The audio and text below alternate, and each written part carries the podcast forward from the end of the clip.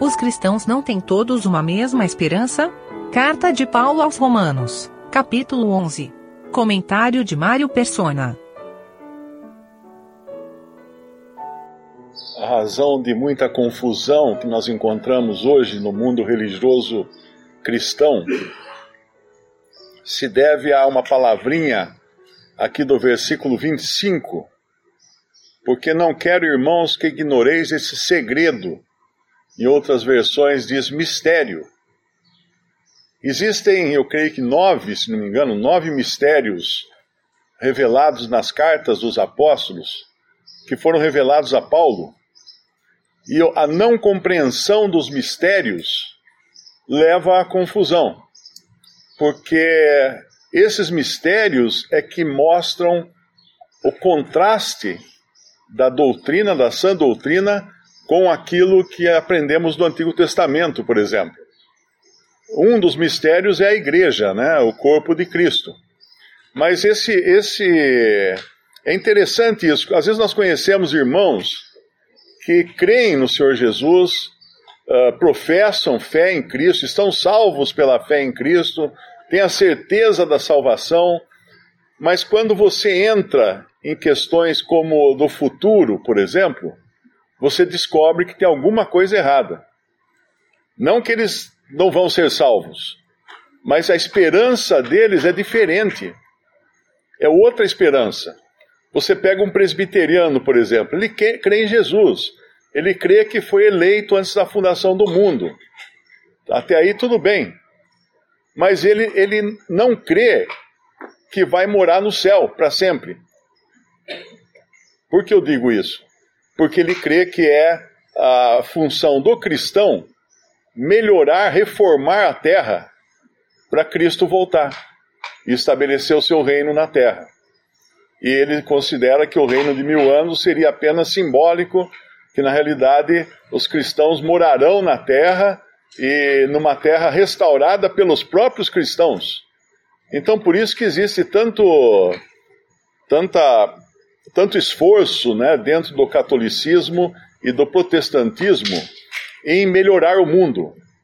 Nós vemos que isso sempre foi na história da cristandade, né? Aqueles que iam para Jerusalém, libertar Jerusalém da mão dos, do, dos, dos mouros, dos, dos infiéis.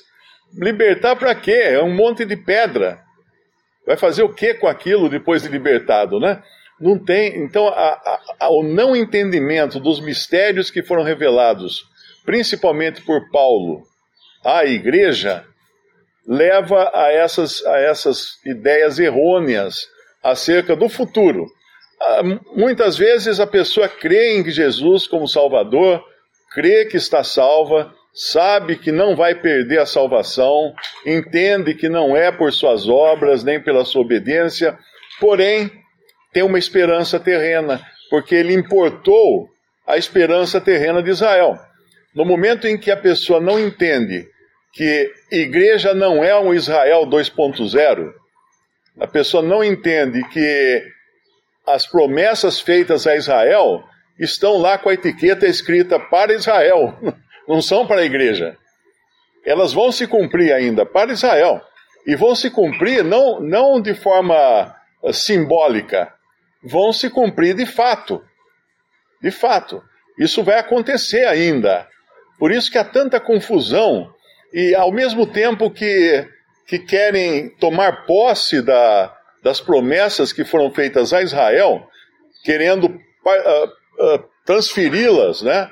fazer uma escritura de transferência de propriedade para a igreja, por outro lado também defendem uh, o Israel que está hoje na terra em total desobediência contra Deus, como se fosse verdadeira a, a, os, o, o que eles dizem que têm, que possuem a terra e tudo mais. Não é? Quando a gente lê, por exemplo, Ezequiel 37, Ezequiel 37 fala do vale de ossos, que são recompostos, né? Aparece lá os esqueletos, e aí aquela visão, eles, os esqueletos ganham nervos, depois ganham carne, e faz aquela barulheira toda. Aquilo ali muitos interpretam como novo nascimento de, um, de uma pessoa que crê em Jesus. Não é. Pode até usar o, o símbolo muito bonito e tal, mas não é. Outros interpretam que é uma cena da, do, da, da ressurreição dos cristãos. Também não é. Aquilo ali é a restauração de Israel, a, a reconstrução ou restauração de Israel como nação.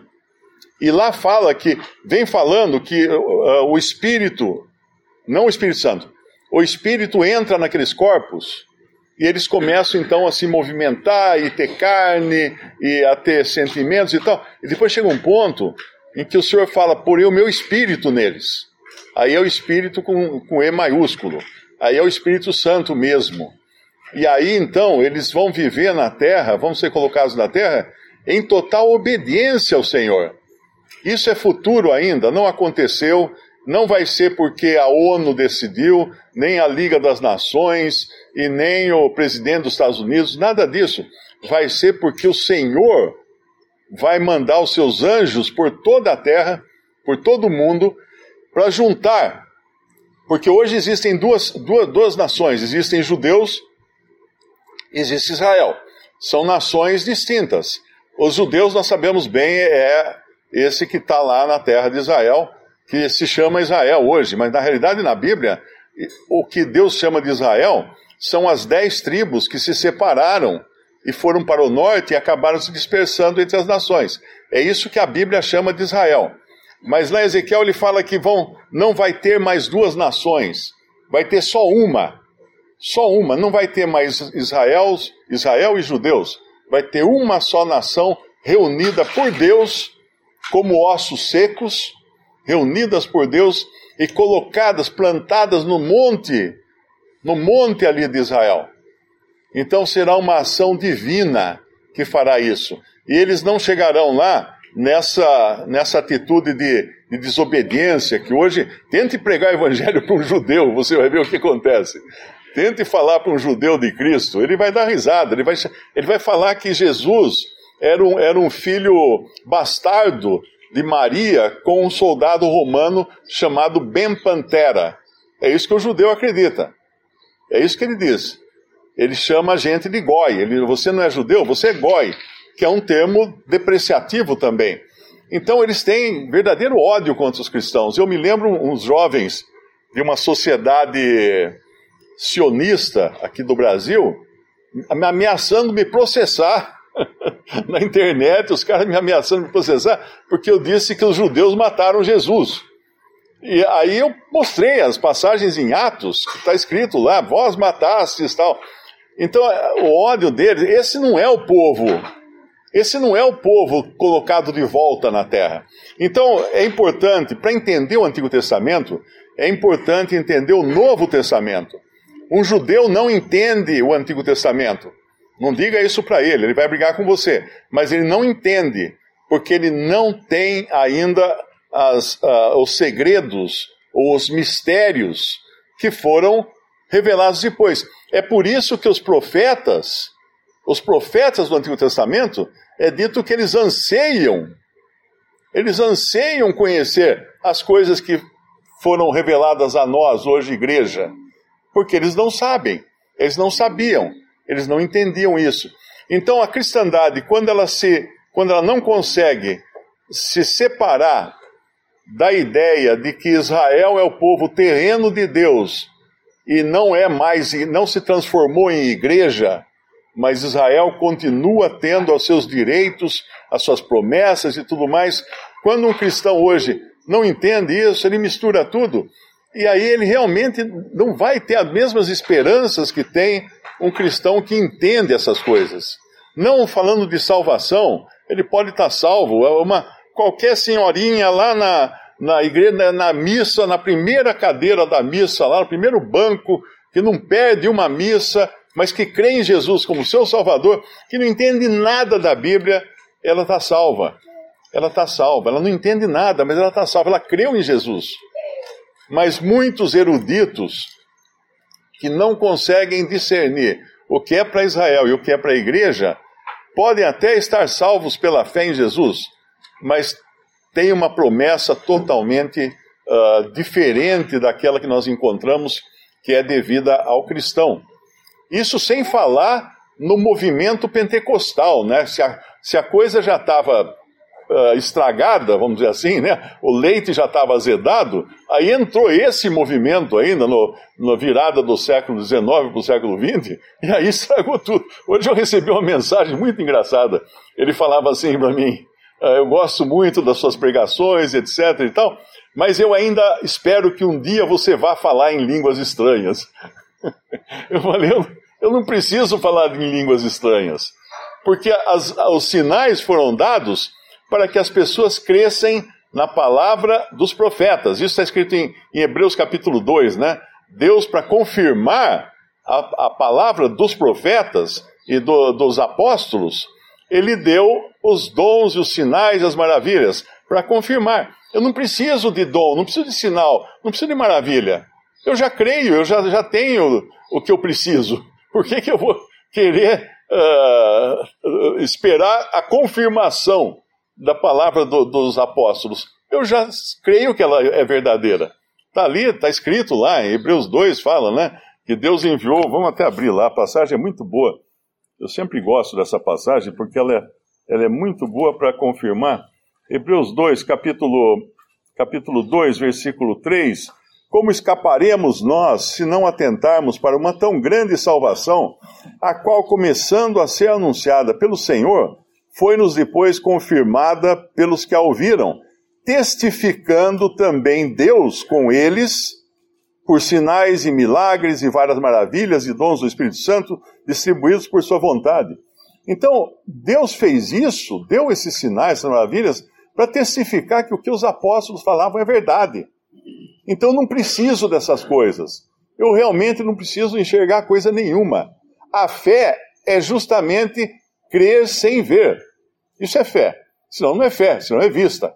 Né? E o mesmo Paulo, ele diz lá em, em 1 Coríntios, acho que é 12 ou 14, não me lembro agora, que as línguas foram dadas para os infiéis.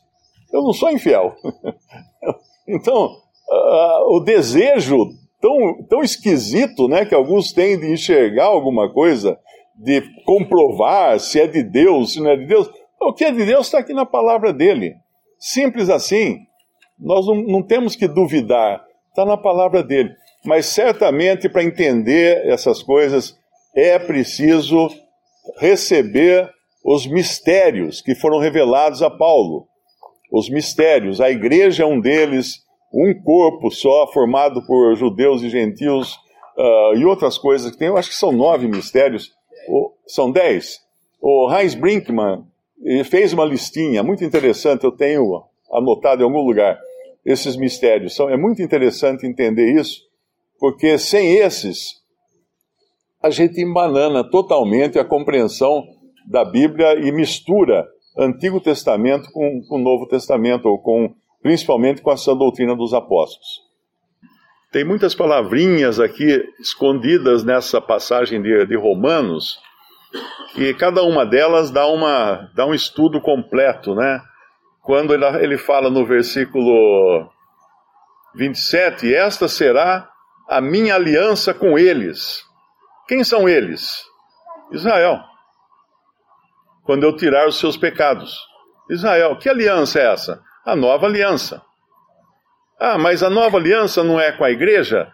Não, porque a igreja não tem velha aliança. Nunca existiu uma aliança com a igreja.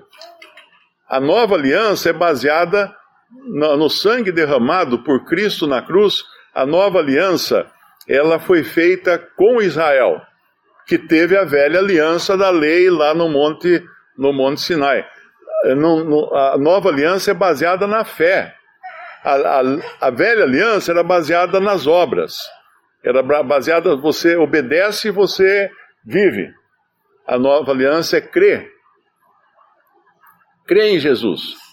A igreja usufrui da nova aliança, mas ela não foi feita para a igreja. E ela vai se cumprir totalmente quando o Senhor restaurar completamente Israel. Esta será a minha aliança com eles, quando eu tirar os seus pecados. E mais um, mais uma, uma, um versículo aqui que eu acho também bem importante, é o versículo 29. Puxa, se, se todo cristão lesse esse versículo 29, ele, ele descansaria. Eu, o tempo todo eu, eu recebo perguntas tipo assim: ah, bebi uma cerveja, perdi minha salvação. Meu, se a cerveja tira a salvação, que poder que tem essa cerveja, que marca é? Eu quero conhecer essa cerveja, porque ela é poderosíssima. Mas não, aqui diz, versículo 29, porque os dons e a vocação de Deus são sem arrependimento. E quando nós entendemos que a salvação é uma dádiva, é uma dádiva, é graça, pura graça, sem, sem cobrança. Não é tipo lei, ó, se você fizer isso, você vive, se você não fizer, você morre. Não é. A salvação é por fé e por pura graça, e é um dom, é uma dádiva. E as dádivas de Deus, os dons de Deus, são sem arrependimento, ou seja, ele não volta atrás. De maneira nenhuma um salvo por Cristo irá perder a sua salvação que ele recebeu por dádiva, por graça, porque Deus é fiel. Não porque ele é fiel. Não porque ele vai perseverar até o fim para ser salvo. Não. Aliás, essa passagem que usam de Mateus 24, quem perseverar até o fim será salvo, ela não é falando de salvação. Ela fala quem perseverar até o fim não vai morrer porque ali é a grande tribulação. Então, os que perseverarem até o fim, eles entrarão caminhando no reino de Cristo aqui na terra, porque não morreram. Então, não tem nada a ver com salvação, aquela perseverar até o fim de Mateus 24. Mas esse, esse uh, é, é duvidar de Deus se eu achar que eu posso perder a salvação, que é um dom, que é uma dádiva. Ele vai tirar de mim. Não tem como, porque Ele é fiel. Eu não sou fiel. Não foi minha fidelidade que me salvou. De jeito nenhum. Aliás, foi uma decisão que ele tomou antes da criação do mundo, quando eu nem existia. Fomos eleitos antes da criação do mundo e fomos predestinados para filhos. A eleição é a escolha de Deus. A predestinação é para nos tornarmos filhos de Deus. Então essas coisas Deus nos dá por graça somente e não vai ter como tirar. Não tem como desmanchar uma coisa dessas de maneira nenhuma. E que triste é quando a gente encontra tantos cristãos uh, desesperados, né? Ai, pequei, ou tomei uma cerveja, ou fiz não sei o quê, perdi minha salvação. Amigo, pensa o seguinte: quanto custou para Deus dar esse dom? ou esse presente de graça custou um preço altíssimo, incapaz qualquer homem cobrir esse valor. Por isso ele não vai voltar atrás. Os dons e a vocação de Deus são sem arrependimento. Nós arrependemos muitas coisas. A gente pode até dar um presente para alguém e no dia seguinte falar assim: ah, gastei muito dinheiro naquele presente, não devia ter dado. Mas Deus não. Os dons e a vocação de Deus são sem arrependimento. Alguém sorriu ali, acho que já, já comprou um presente e se arrependeu depois. Mas Deus nunca, nunca se arrepende. De maneira alguma, ele vai manter firme a sua promessa e a sua palavra. Um outro versículo chave aqui também é o 32. Porque Deus encerrou a todos debaixo da desobediência para com todos usar de misericórdia. É interessante quando nós encontramos as duas palavras misericórdia e graça nas cartas dos apóstolos, misericórdia vem primeiro e graça vem em seguida. Por quê? Porque é assim que funciona. Misericórdia é Deus não nos dar o que nós merecemos. Nós merecemos juízo. Aí ele suspende o juízo para nos dar graça, para agir com graça, porque graça é Deus nos dar o que nós não merecemos. Se alguém aqui acha que mereceu algum dia a salvação, está enganado, volta a fita porque tem algum problema lá atrás. Deus encerrou a todos, e isso inclui judeus e gentios, debaixo da desobediência, para com todos usar de misericórdia, porque senão não haveria um salvo, nem sequer uh, uma pessoa essa semana me escreveu falando assim que ela não merece, uh, não merece o perdão. O meu pecado é muito grande. Ela repetiu as palavras de, de Caim. O meu pecado é muito grande para eu ser perdoada. Eu falei, ué, você é Caim? Só se você for Caim. Porque na realidade esse é, esse é o juízo que Caim jogou sobre si mesmo. Deus não disse que o pecado de Caim era muito grande para ser perdoado. Aliás, tentou de todas as maneiras fazer com que ele se arrependesse e cresce e aceitasse a graça e a misericórdia de Deus. Então, essa pessoa, não sei qual foi o pecado dela. Pobre, pobre menina, ela deve realmente estar sofrendo por algum pecado muito grave que cometeu. Mas ela deve entender que existe misericórdia e existe graça até para o principal dos pecadores. Então não é, não é em vão que diz aqui que Deus encerrou todos debaixo da desobediência para com todos usar de misericórdia. Essa é a maneira que Deus usa. Ele põe todos numa mesma condição de perdidos, porque estão, porque estão, foi essa, foi essa posição que o pecado os levou, para com todos usar de misericórdia. E se eu não, não me considerar nessa, nessa condição de debaixo da desobediência, não vai ter misericórdia para mim. Deus não vai poder usar de misericórdia para mim. Se eu me achar obediente de alguma maneira, se eu me achar justo de alguma maneira aos olhos de Deus, como algumas, algumas seitas cristãs né, falam que para você ser salvo você tem que ser igual a Jesus. Uh, são as, as bondades dele é que você tem que praticar para se equiparar a ele, para então você, ah, então eu estou perdido. Não tem chance para mim, de jeito nenhum.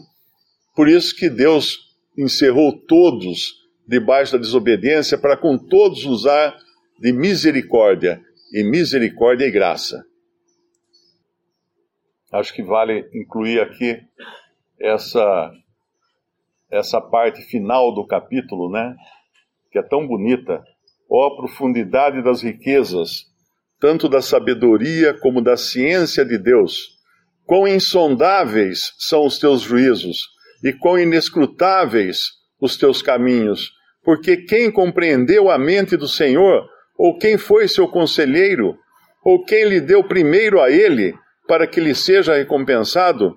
Porque dele e por ele e para ele são todas as coisas Glória, pois, a Ele eternamente. Amém.